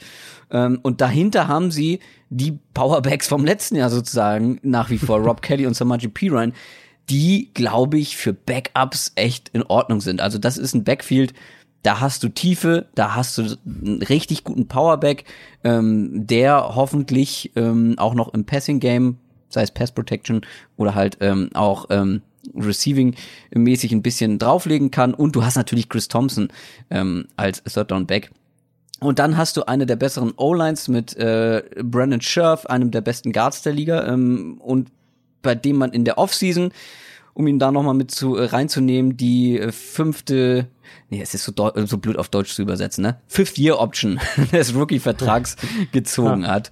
Ähm, also offensiv ist da, glaube ich, Potenzial da. Ähm, mit Alex Smith, mit diesen drei jungen Receivern, durchschnittlichen Receivern mit einem guten Backfield und einer guten O-Line und wenn sie einen fitten Jordan Reed haben, ein richtig guter Tight End. Kommen wir zur Defense. Da hat man sich in der Free Agency Orlando Scandrick geholt ähm, von den Cowboys, wird wohl als Slot Cornerback eingesetzt werden. Und dann gab's noch Pernell McPhee. Äh, der hat vorher bei den Chicago Bears gespielt, ist Outside Linebacker, wird vermutlich bei den Redskins hauptsächlich als Backup eingesetzt werden. Aber dafür hat man im Draft sich äh, vermehrt um die Defense gekümmert oder intensiver um die Defense gekümmert. Da hat man in der ersten Runde in die D-Line investiert mit Daron Payne. Ist ein richtig guter äh, Run-Defender. Mm, Defensive Tackle. Äh, dann hat man noch einen Safety geholt, einen Linebacker, einen Cornerback, einen zweiten Defensive Tackle noch. Also da hat man im Draft, hat man vor allem in der Defense in die Kadertiefe investiert, was bestimmt nicht schlecht ist. Ansonsten ist nicht wahnsinnig viel passiert bei den Redskins. Ähm, und ich, ich weiß nicht, ich bin da so ein bisschen emotionslos. Ich kann mir vorstellen, das wird ein ganz, ja, durchschnittliches Jahr, so wie die Receiver eigentlich. Ähm, irgendwie nichts halbes und nichts Ganzes.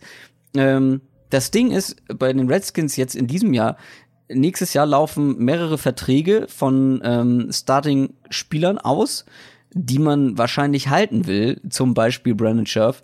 Ähm, und jetzt hat man sich halt mit äh, Alex Smith einen Quarterback geholt, der okay ist, aber wahrscheinlich nicht wie Kirk Cousins einen Arsch voll Geld verlangen will oder wird. Ähm, ich weiß nicht. Ich, für mich ist es so ein bisschen Durchschnitt durch und durch in der Offense, äh, in der Defense. Es sind keine wahnsinnig großen Stars dabei. Das kann natürlich aber auch ganz gut sein. Ähm, ja, letzte Saison sieben Siege, neun Niederlagen. Ich glaube nur, dass es in dieser Division mit diesem Team, vor allem in dieser NFC, ah, das wird schon schwer. Ja, und defensiv, man könnte ja auch relativ problemlos argumentieren, dass sie in der Secondary schlechter geworden sind. Also sie haben sich zwar Kendall geholt, Fuller. aber ja. genau, sie haben Kendall Fuller und Beshaut Breland eben verloren. Das äh, müssen sie auch erstmal so wegstecken.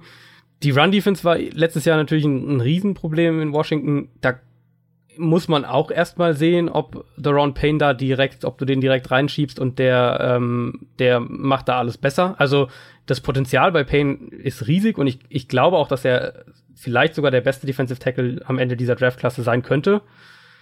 Die Frage bei ihm ist eher eben aber gerade, wenn man auf seine College-Spiele schaut, wie konstant ist das alles schon? Also das war ja im College jetzt wirklich nicht konstant.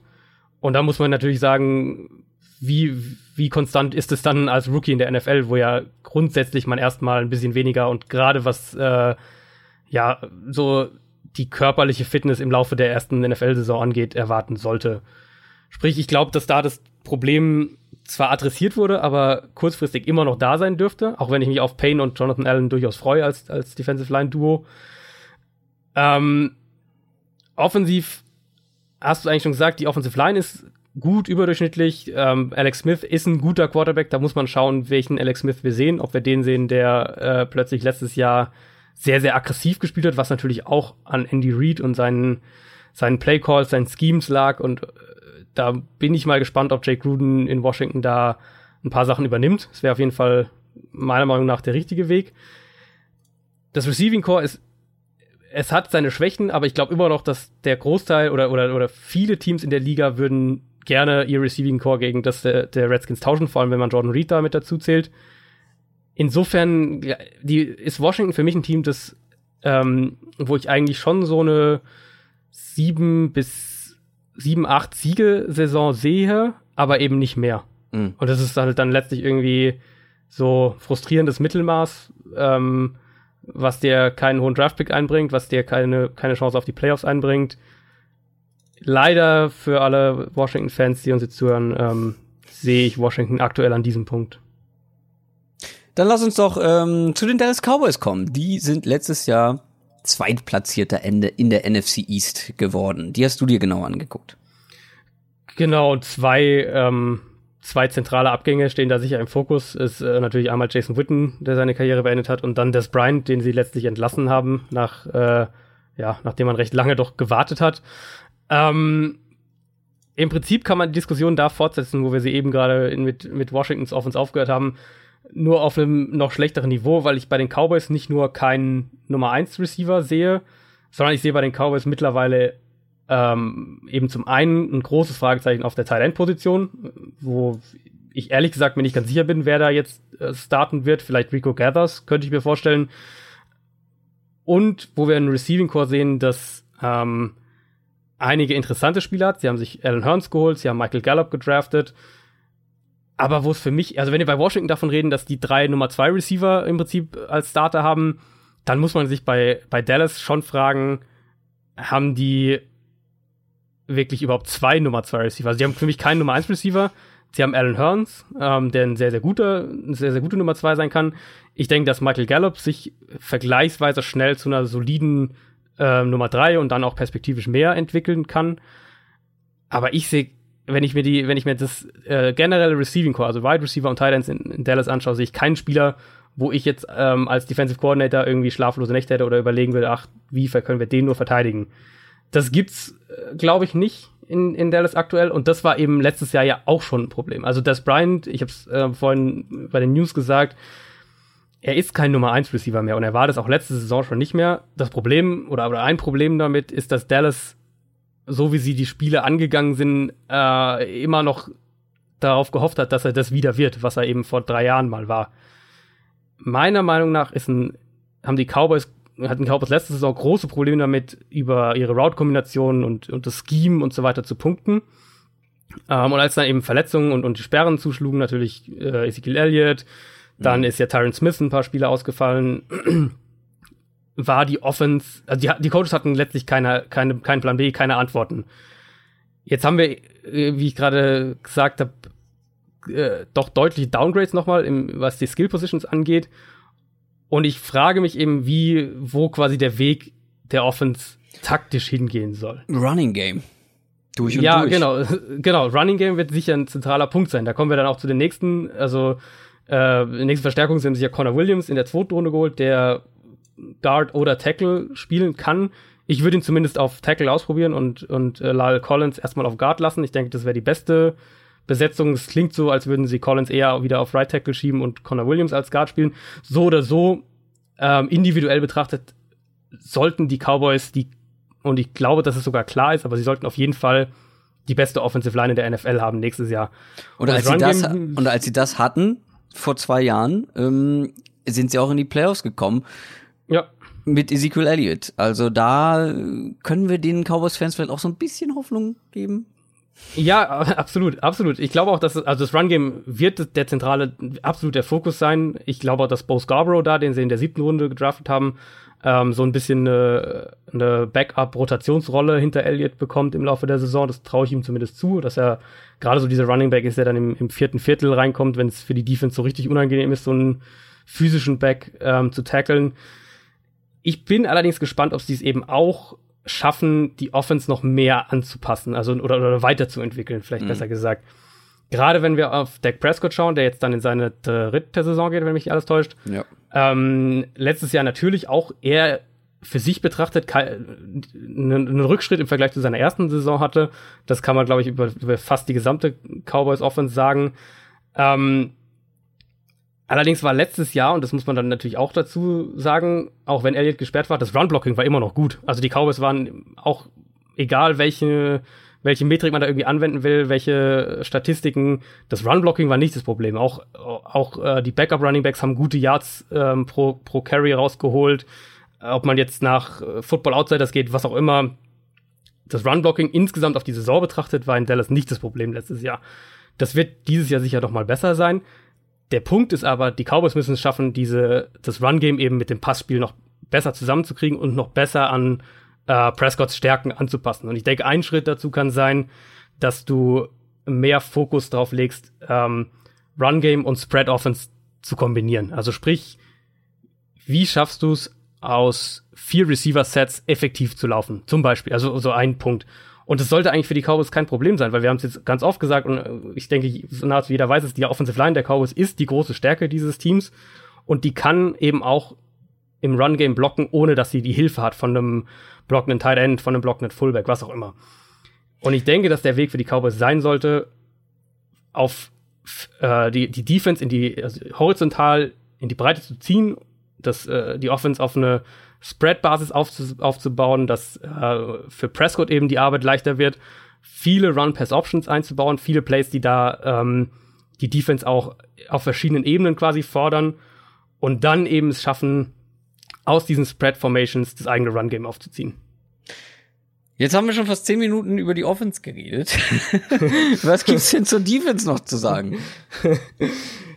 Die Defense kann man, glaube ich, auch ein bisschen schneller abhandeln, weil also bei den Cowboys das Faszinierende für mich ist die Offense. Die Defense ist ja letztlich seit Jahren nicht großartig verändert, was die Grundidee angeht, sozusagen. Also es ist äh, Rod Marinellis 4-3 Defense mit viel Zone Coverage dahinter.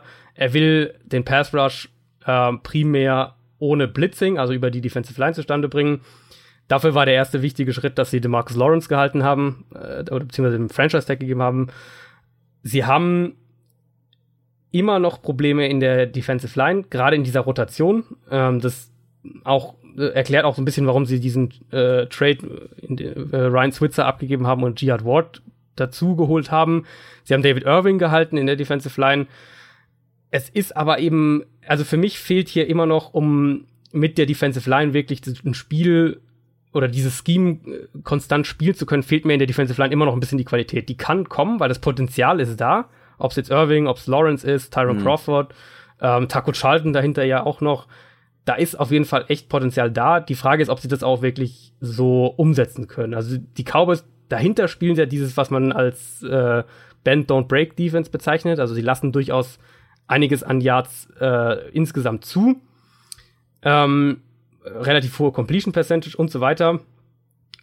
Der Trick sozusagen muss dann eben sein, einmal Turnover und dann, wenn es Richtung Red Zone geht, dann muss eben der Stop her. Und das hat in letzter Zeit, letzte Saison gerade auch nie, längst nicht konstant genug geklappt. Ich glaube, dass Defensive Tackle ein Problem sein wird. Äh, Malik Collins hat sich den Fuß gebrochen vor ein paar Tagen. Der war eigentlich als Starter eingeplant, wird jetzt frühestens zum Training Camp zurückkommen. Sie haben, ähm, du hast schon gesagt, Orlando Scandrick eben, äh, der wurde, ich glaube, auf eigenen Wunsch sogar entlassen oder auf jeden Fall wurde er entlassen, ist äh, nach Washington gegangen. Äh, mit Benny Ben Wickery haben sie einen weiteren Cornerback ähm, verloren. Sie haben vor allem eben Anthony Hitchens verloren, der ja aber durch, dadurch, dass sie in der ersten Runde Leighton Vander Esch gedraftet haben, dieser Abgang sollte eigentlich ganz gut kompensiert werden. Da mal würde ich mir jetzt nicht zu große Sorgen machen. Die Frage eben in der Secondary wird sein, wie können, äh, wie, wie entwickeln sich Spieler wie Chidori Awusi zum Beispiel. Da muss, ähm, wenn du, wenn man eben darauf baut, dass die, die Defense dann in, ja, gewisses Maß an Yards zulässt, aber in, in spezifischen Situationen quasi den Stop hinbekommt, dann muss, äh, gerade eben auch, müssen sich gerade solche Spieler wie Chidobe Wusi eben auch jetzt wirklich deutlich weiterentwickeln. Also, ich habe nicht mehr viel dazu zu sagen tatsächlich. Äh, ich bin wie du sehr auf die Offense gespannt. Ähm, ich habe schon erwähnt, das wird glaube ich sehr sehr running intensiv. Das ist gut für Ezekiel Elliott, was Fantasy Football anbelangt. Kurzer Einwand stimmt, an ja. dieser Stelle. Ähm, und ich glaube, beziehungsweise ich bezweifle, in der heutigen NFL, dass so ein sehr, sehr runlastiges Team es wirklich weit bringen kann in der NFL. Man muss man halt gucken, wie sich das Passing Game entwickelt, wie sie damit umgehen, wie sie das handeln. Ähm, ja. Gut, ich meine, die Jaguars haben es mit einer starken Defense und einem Running, einem guten Running Game auch weit gebracht letztes Jahr, aber da war die Defense dann doch noch mal besser als die von den Cowboys in dieser kommenden Saison. Wollen wir äh, last but not least zum amtierenden NFL-Champion kommen. Zum allerersten Mal gehen nämlich die Philadelphia Eagles als amtierender Champion in eine neue Saison. Was ist da so in der Offseason passiert? Ja, die Eagles letztes Jahr ähm, waren ja schon das beste Team. Das hat man ja auch gerade rund um den Super Bowl immer wieder gehört. Die Eagles sind das beste Team insgesamt. Und meiner Meinung nach wurden sie als das beste Team tatsächlich sogar noch stärker. Also wenn wir auch kurz auf die Offense schauen, äh, sie haben Trey Burton verloren, sie haben Torrey Smith äh, via Trade abgegeben, sie haben LeGarrette Blunt verloren. Am ehesten könnte man da wahrscheinlich die Abgänge von äh, zwei Coaches nennen. Offensive Coordinator Frank Reich ist äh, zu den Colts und der Quarterbacks Coach John DiFilippo ist nach Minnesota gegangen. Da haben sie intern befördert. Ähm, der Receiver Coach wurde Offensive Coordinator, der, der Assistant Quarterback Coach wurde zum Quarterback Coach befördert. Sprich, ähm, was jetzt Scheme und so weiter angeht, wird sich da nichts Maßgebliches ändern. Da reden wir ja sowieso von Doug Petersons ähm, Offense, also dem, der mhm. Head Coach. Sie haben aber eben auch diese Abgänge meiner Meinung nach sehr, sehr spannend aufgefangen. Also erstmal haben sie ja, sie hatten ja in der ersten Runde keinen Pick, ähm, sind ja, sind ja rausgetradet. Sie haben Dallas Goddard in der zweiten Runde gedraftet, der quasi der, der Trey Ersatz Burton für Trey Burton, ja, genau. genau. Dann haben sie Mike Wallace geholt, der für mich ein klares Upgrade über Torrey Smith ist. Ja. Ähm, sie haben sich zusätzlich noch Richard Rogers äh, für die Thailand-Position geholt und sie bekommen Darren Sproles zurück, der äh, letztes Jahr verletzt verpasst hat. Ähm, kommende Saison aber, äh, ich glaube, er hat nochmal einen Jahresvertrag unterschrieben, wenn ich mich, wenn mich alles täuscht. Sprich, da kommt nochmal irgendwie so eine Matchup-Waffe so ein bisschen dazu. Ähm, und nicht nur das, die Eagles haben ja, und das ging ja teilweise fast ein bisschen unter, aber sie haben ja auch noch Jason Peters im Laufe der Saison verloren, ihren Left Tackle, einen der besten Left Tackle der Liga zu dem Zeitpunkt, als er sich verletzt hat. Es ist für mich eine mit in die in, in Top-Besetzung äh, mit Jason Peters links, äh, mit Lane Johnson auf der rechten Seite, mit Jason Kelsey auf Center, ist es für mich mindestens eine Top 4 O-Line in der NFL. Ähm, und die ist die Basis für diese Offensive. Bei all den tollen Sachen, die man im Passspiel da sieht und und jeder sieht die Trickplays und äh, das, die Kreativität, aber diese Offensive Line ist wirklich die Basis dieses Teams. Im Unterschied, der Unterschied aber zu den Cowboys ist eben, dass sie nicht aktuell zumindest die einzige echte Säule der Offense ist. Bei den Cowboys, glaube ich, ist es ein bisschen der Fall. Hm. Bei den Eagles ist es nicht so. Ähm, und da ist eben genau diese Entwicklung, die ich jetzt bei den Cowboys gerade angesprochen habe, wo ich für, für Prescott und für Cowboys-Fans hoffen würde, dass die äh, sich da weiterentwickeln, die hat bei den Eagles eben schon stattgefunden. Da, da sehen wir diese ganzen College-Elemente, sei es Run-Pass-Option, sei es diese ganzen Spread-Konzepte, äh, Zone-Reads, diverse andere Option-Pakete, all das haben wir ähm, bei den Eagles letztes Jahr gesehen, das haben wir bei den Chiefs gesehen, äh, unter Andy Reid, der ja Doug Petersons äh, langer Lehrmeister sozusagen ist. Bei den Texans haben wir es gesehen mit Deshaun Watson und die Eagles waren sicher das nicht nur das beste, sondern auch das effizienteste Team ähm, in diesen Sachen und, und Gleichzeitig ist es eine flexible Offense, die können sich da auf Gegner ähm, einstellen, weil sie eben verschiedene Bereiche attackieren können. Die haben ein tiefes Receiving Core, ähm, sie haben, wie gesagt, die Offensive Line und sie haben zusätzlich die, die Aggressivität im Playcalling, die es ja nicht nur im Super Bowl gab, die gab es die ganze Saison über. Sie gehen sehr analytisch mit Third Down und Fourth Down um, wenn es die Frage, ob man das ausspielt oder nicht, da, äh, haben sie quasi eigene eigene Leute, die sich damit befassen, was, was äh, die Quoten und die Playcalls und so weiter angeht und wie wahrscheinlich jetzt bei welcher Distanz und so weiter es ist. Ähm, und sie waren, sie waren unfassbar beeindruckend bei Third Down letztes Jahr. Also da wird sich auch trotz der Abgänge einiger Coaches nicht viel ändern. Ähm, ich glaube, dass wir noch mehr die Möglichkeit auf, auf äh, zwei Talent-Sets so ein bisschen bekommen mit, äh, mit Goddard und Richard Rogers noch dazu, neben Zach Ertz. Die Eagles werden schwer ausrechenbar bleiben, ähm, weil sie aus zwei Receiver-Sets eben problemlos passen können auf der einen Seite, ihre Option-Plays äh, es ihnen aber auch erlauben, äh, aus Formationen mit drei oder vier Receivern zu laufen. Also genau das, was ich gerade gesagt habe, was die Cowboys im Prinzip auch machen müssten. Ähm, die Mike Wallace-Verpflichtung sorgt eben dafür, dass Nelson Aguilar im Slot bleiben kann, wo er auf jeden Fall am besten aufgehoben ist.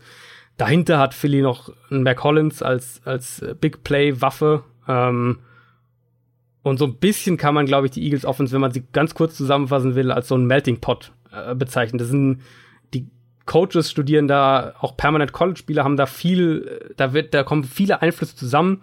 Äh, Peterson hat zum Beispiel bestätigt, dass, dass mehrere Konzepte, die er im Super Bowl Gameplan hatte und auch angewandt hat, ähm, noch von Sam Bradford über Chip Kelly quasi an ihn herangetragen wurden. Also da ist wirklich auch kein falscher, keine falsche Eitelkeit zu sagen, oh, die ich beharre auf meinen Scheme und ich mache nur das, was, was ich in meinem Kopf habe, ähm, sondern es ist eine sehr flexible und eine sehr offene Offense. Und ich glaube, du kannst äh, am allerbesten sagen, was es für diese Offense bedeuten würde, wenn äh, da noch mal ein fitter Darren Sproles zurück reinkommt. Äh, äh, brauchen wir nicht drüber reden, glaube ich, weil ähm, ich denke mal, dass Jay Ajayi diese Rolle von LaGarrette Blunt locker übernehmen kann. Also LaGarrette Blunt brauchst du nicht so sehr wie ein Darren Sproles zum Beispiel. Ähm, ich halte aber auch relativ viel von Corey Clement, der letzte Saison auch mhm. gezeigt hat, dass er was kann. Also du hast Jay Ejari, Corey Clement und Darren Sproles als Running Backs, ähm, wo Corey Clement ähm, vieles kann, Jay Ejai ein richtig guter Powerback ist, der so ein bisschen erstmal reinfinden musste nach seinem Trade mitten in der Saison, ist ja aber auch ganz klar, oder? Also ich meine, wenn man sich überlegt, ähm, in so ein System, in so einem System von einem, von einem, von einem Footballteam erstmal reinzukommen und das während einer laufenden Saison. Ich glaube, das ist wahnsinnig schwer, sogar als Running Back. Ähm, ja, und der hat ja. sich und dann sie aber mussten ihn ja auch nicht reinbrennen. So. Also sie mussten ihn ja nicht, also sie hatten genau. ja den Luxus quasi, sie, dass sie sie selber hatten gerade mal genau, sie hatten Blunt, sie hatten Curry Clement äh, und dann auch noch J.J. und ich glaube, J.J. wird eine ganz wichtige Rolle nächstes Jahr übernehmen. Ja. Ähm, aber was ich bei den bei der Offense von den Eagles halt so beeindruckend finde, vielleicht mache ich da jetzt ein großes Fass auf, indem ich sage, sie haben keinen Elite-Receiver. Ähm, manche sagen, Elton Jeffrey ist ein äh, Elite-Receiver. Für mich ist er das nicht. Er ist der beste Receiver von den Eagles. Aber ich finde, sie haben, wenn, wenn wir jetzt mal die Redskins und die Eagles Offense vergleichen, ähm, mhm. finde ich, sind die, was die Ausgeglichenheit und die Tiefe angeht, relativ gleich. Das Problem ist, oder das Gute für die Eagles ist, ich finde, es ist alles nochmal auf einem ganz anderen Niveau, auf einem deutlich höheren Niveau. Elgin, Jeffrey Nelson, Aguilar und jetzt Mike Wallace, das, das sind gute Receiver. Ähm, und vor allem hast du für jede, ähm, jeder Receiver hat so sein, seine spezielle, sein spezielles Talent, was die Eagles unglaublich gut nutzen können. Ähm, generell das ganze Team wirkt sehr ausgeglichen und es fehlen diese großen Löcher, die man zum Beispiel bei den Giants sieht. Sowohl in der Offense als auch, oder in der Offense haben die Giants jetzt nicht keine Löcher mehr, ähm, aber in der Defense und das fehlt bei den Eagles halt auch. Das ist ein unglaublich tiefer, unglaublich guter ähm, ja. Roster. Den die auch dieses Jahr haben, wie du schon ganz gesagt hast. Sie haben zwar wichtige Leute verloren, aber sie haben sie halt auch wieder sehr gut ersetzt, ähm, wenn nicht sogar auf manchen Positionen besser. Und dass dieses System funktioniert, haben wir ja am Ende der letzten Saison äh, eindrucksvoll bewiesen bekommen. Ich meine, man sieht es an anderen Teams, wenn der klare Franchise-Quarterback sich verletzt, bricht das ganze Team auseinander. Green Bay letztes Jahr. Ja, gut, Nick Foles ist besser als ein Brad Hunley. Ähm, trotzdem, wenn das gesamte System funktioniert, dann kannst du auch einen Nick Foles dahinstellen und der gewinnt dir den Super Bowl. Aber das geht halt nur, wenn das drumherum oder wenn das ganze, wenn die, wenn das ganze System halt passt und funktioniert, wenn die Defense funktioniert und ja, ähm, ja die, das Offensive Scheme ähm, gut ist und funktioniert und das können sie halt und wie gesagt, die Veränderungen sind jetzt nicht so krass. Deswegen glaube ich auch, dass sie dieses Jahr auch wieder die Division gewinnen werden und wieder ein Super Bowl Contender sind. Auf jeden Fall. Also für mich, ähm, ich sehe im Moment kein Team, das besser wäre. Also man kann sicher argumentieren, man kann immer für die Patriots argumentieren, man kann für die Vikings argumentieren, Saints oder Rams kann man argumentieren. Aber also für mich gibt es aktuell kein Team, das besser wäre, eben weil, wie ich ganz am Anfang gesagt habe, für mich das beste Team in der NFL ähm, und sie wurden eben noch mal stärker. Sie haben für mich keinen in, sie sind in keinem Bereich dieses Teams äh, sind sie irgendwo schwächer geworden. Für, für meinen ja. Geschmack, wenn man jetzt mal den, den Coaching-Staff so ein bisschen außen vor lässt. Aber da mache ich mir keine Aber da haben sie den Headcoach noch behalten, der am genau, Ende ähm, genau. das Ruder in der Hand hat. Genau. Die Frage ist natürlich, ähm, sollten wir nicht unerwähnt lassen, wie lange braucht Carson Wentz, bis er fit ist? Mhm. Ähm, das Stand jetzt sieht es tatsächlich aus, dass er äh, in Woche eins fit sein wird fit sein könnte, aber das hat man ja, letztes ja. Jahr auch über Andrew Luck gesagt. Ja, ja, und gut, das ist natürlich eine andere Verletzung, ganz anders, ja, aber ähm, ich, also der Luxus für die Eagles, und deswegen habe ich auch die ganze Zeit gesagt, ich würde Nick Foles nicht traden, ist es, dass sie Wentz eben nicht zurück rushen mhm. müssen. Also sie können sagen, Kann sich Zeit pass lassen. auf, äh, wir wollen, dass du für die Playoffs fit bist und so weiter. Wir, wir lassen dich die ersten drei Wochen draußen noch oder so in der Richtung. Je nachdem, wie halt wie, wie seine ganze Reha verläuft. Ja. Und das ist ein unglaublicher Luxus. Du kannst problemlos mit Nick Foles die ersten drei, vier Spiele bestreiten und, und äh, angesichts des Teams, das du um ihn herum hast, davon ausgehen, dass du den Großteil der Spiele gewinnst. Ähm, und du kannst ja Foles dann immer noch bis zur Trade Deadline irgendwie abgeben. Und es würde mich auch überhaupt nicht wundern, wenn das dann irgendwie passiert. Aber erstmal Foles zu behalten, zu sagen, wir machen wir geben Carson Wentz die Zeit, die er braucht, um richtig fit zu sein, damit er da sich nicht diese Verletzung irgendwie wieder aufbricht absolut richtige Entscheidung für mich. Man findet halt schwer Argumente gegen die Eagles. Das einzige, was so, was man so ein bisschen zumindest im Hinterkopf behalten muss, ist eben, wie du gesagt hast, die Verletzung von Carson Wentz und vor allem, wie kommt er von dieser Verletzung zurück, weil ja.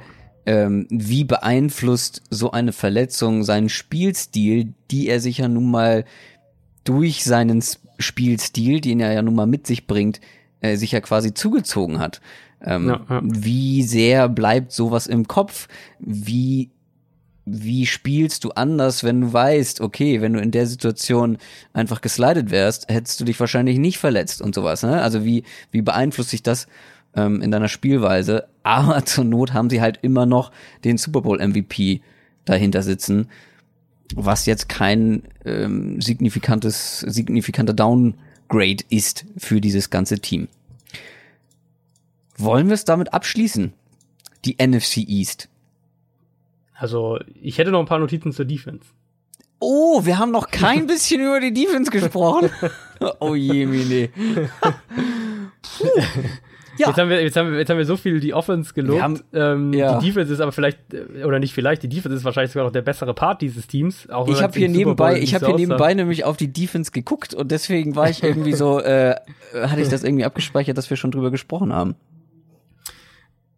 Also die Eagles ähm, hatten ihre, ihre prominentesten Abgänge quasi, äh, hatten sie ähm, mit drei, also wenn wir Trey Burton vielleicht mal auslassen, mit drei Verteidigern. Das ist einmal Vinnie Curry, ähm, der genau wie Bo Allen zu den Tampa Bay Buccaneers gegangen ist. Und äh, Patrick Robinson, der Cornerback, äh, der vor allem im Slot gespielt hat, ist nach New Orleans gegangen. Die Eagles haben das aber sehr, ja, humorlos quasi ausgeglichen, indem sie den, den Vinnie Curry-Abgang aufgefangen haben durch den Trade für Michael Bennett Und äh, statt Bo Allen haben sie sich halt Hello Dinata geholt. Äh, die Slot-Cornerback-Position ist, wenn wir eine Position nehmen würden, wo wir sagen, hier ist äh, Downgrade, da könnte es problematischer werden, dann wäre das für mich eben der, der Spot, den Patrick Robinson äh, hinterlässt. Der wird nicht so leicht ähm, aufzufüllen sein. Ich könnte mir vorstellen, dass äh, äh, Avante Maddox, den sie in der vierten Runde gedraftet haben, da recht früh eine Chance bekommt. Ansonsten vielleicht ein Rasul Douglas mal schauen. Ansonsten aber muss man eben auch hier sagen, sie haben, sie haben Nigel Bradham gehalten. Ähm, sie haben, sie bekommen, werden sicher mehr von Sidney Jones bekommen, dem Cornerback, der letztes Jahr ja noch seine Rookie-Saison äh, fast komplett verpasst hat, verletzungsbedingt. Das ist ein Team, das eigentlich defensiv wirklich fast noch besser sein könnte, weil man muss ja auch bedenken, dass da ein Spieler wie Jordan Hicks zum Beispiel zurückkommt, äh, auch, auch nach Verletzung. Ähm, wenn wir das so mal kurz, äh, kurz taktisch anschauen, dann ist es ein Team, das ähm, auch ähnlich wie die Cowboys ähm, primär auf, seinen, auf seine Defensive Line setzt. Also die, die blitzen schon auch, so ist es nicht, aber der Fokus liegt darauf, ähm, mit der D-Line Druck zu erzeugen und dahinter eben flexibel, variabel zu sein und der Offense das Leben möglichst schwer zu machen. Die Eagles waren in der letzten Regular Season eins von sieben äh, Teams, das vier Spieler mit mindestens fünf Sacks äh, hatte. Das waren Graham, Cox, Long und Barnett. Die sind alle noch da. Ich schätze mal, dass äh, Derek Barnett eine bisschen größere Rolle bekommt. Der Schlüssel aber zu dieser Defense ist eben die Rotation in der Line und zwar eine Rotation nicht einfach nur frische frische äh, Spieler reinschmeißen, sondern Rotation auf einem extrem hohen Niveau. Ähm, nur Brandon Graham war der ein Brandon Graham war der einzige äh, Defensive Lineman der Eagles letzte Saison, der über 60 Prozent der Snaps gespielt hat in, in, der, in der Regular Season. Das ist eine extreme Rotation, die aber sich für die Eagles wahnsinnig auszahlt, weil sie eben die Qualität haben, auch den zweiten Mann auf fast jeder Position reinzubringen. Und du kannst, du bist immer noch eines der, eines der Top-Teams quasi in der, in der Front. Da kommt jetzt noch ein Spieler wie Josh Sweat dazu, Viertrunden-Pick, der sicher so als, als äh, situativer Pass-Rusher erstmal eingesetzt wird. Herr ähm, Schweiß, ja, wir, Herr wir Schweiß, haben drüber genau. gesprochen. Ja, äh, die Eagles hatten letztes Jahr prozentual die meisten äh, Three and Outs und haben gegnerischen Quarterbacks die wenigste Zeit in der Pocket gegeben, 2,15 Sekunden im Schnitt. Ich glaube, dass sich, ähm, dass die Eagles daran ziemlich nahtlos anknüpfen können, ehrlich gesagt. Aus dem Grund, dass es draußen schon fast wieder hell wird, ähm, würde ich da gar nichts, weil ich kann auch gar nichts äh, zur Defense noch dazu sagen. Ich habe, wie gesagt, eben noch mal ein bisschen drüber geguckt und du hast genau das gesagt, was ich gedacht habe. Eine unglaubliche Tiefe einfach im Roster. Also ja. ähm, fast noch mehr als in der Offense. Mhm. Ja. Und das ist und gerade in der Front eben. Das ja, ist genau. so der Punkt. Also, also die Eagles haben letztes Jahr ja einfach es geschafft, äh, beide Seiten quasi der Line of Scrimmage zu dominieren, also mit der ja. O-Line und mit der D-Line. Und das ist als Team gibt dir das so viel Flexibilität, dass äh, das ermöglicht eben viel von dem, was dann irgendwo im Passspiel oder, oder in der Secondary oder wo auch immer spektakulär aussieht. Also, ich habe schon gesagt, wir haben es beide gesagt, die Eagles sind auf jeden Fall nach wie vor eins der besten Teams der NFL und natürlich deswegen heißer Kandidat, ähm, was ähm, den Super Bowl angeht dieses Jahr. Das wär's jetzt aber für die NFC East, oder habe ich wieder was vergessen? Nein, oder? Das, das fünfte war's. Team. Das fünfte Team in der NFC East. Ähm, kommen wir jetzt. Ähm, nein, das soll's gewesen sein für diese Folge. Ähm, wie angekündigt, Content, Content, Content. Mehr Inhalt als Content, sag ich immer. Ähm, wir haben über viele schöne Sachen geredet ich kann mich schon gar nicht mehr an den Anfang erinnern, was wir da hatten. Ähm, ähm, wir wünschen euch viel Spaß beim Hören auf jeden Fall. Ähm, wie gesagt, wenn ihr Gedanken dazu habt, wenn ihr Quick Questions habt, nur her damit. Über Twitter, Instagram, Facebook, ganz egal. Ansonsten hören wir uns nächste Woche wieder. Macht's gut.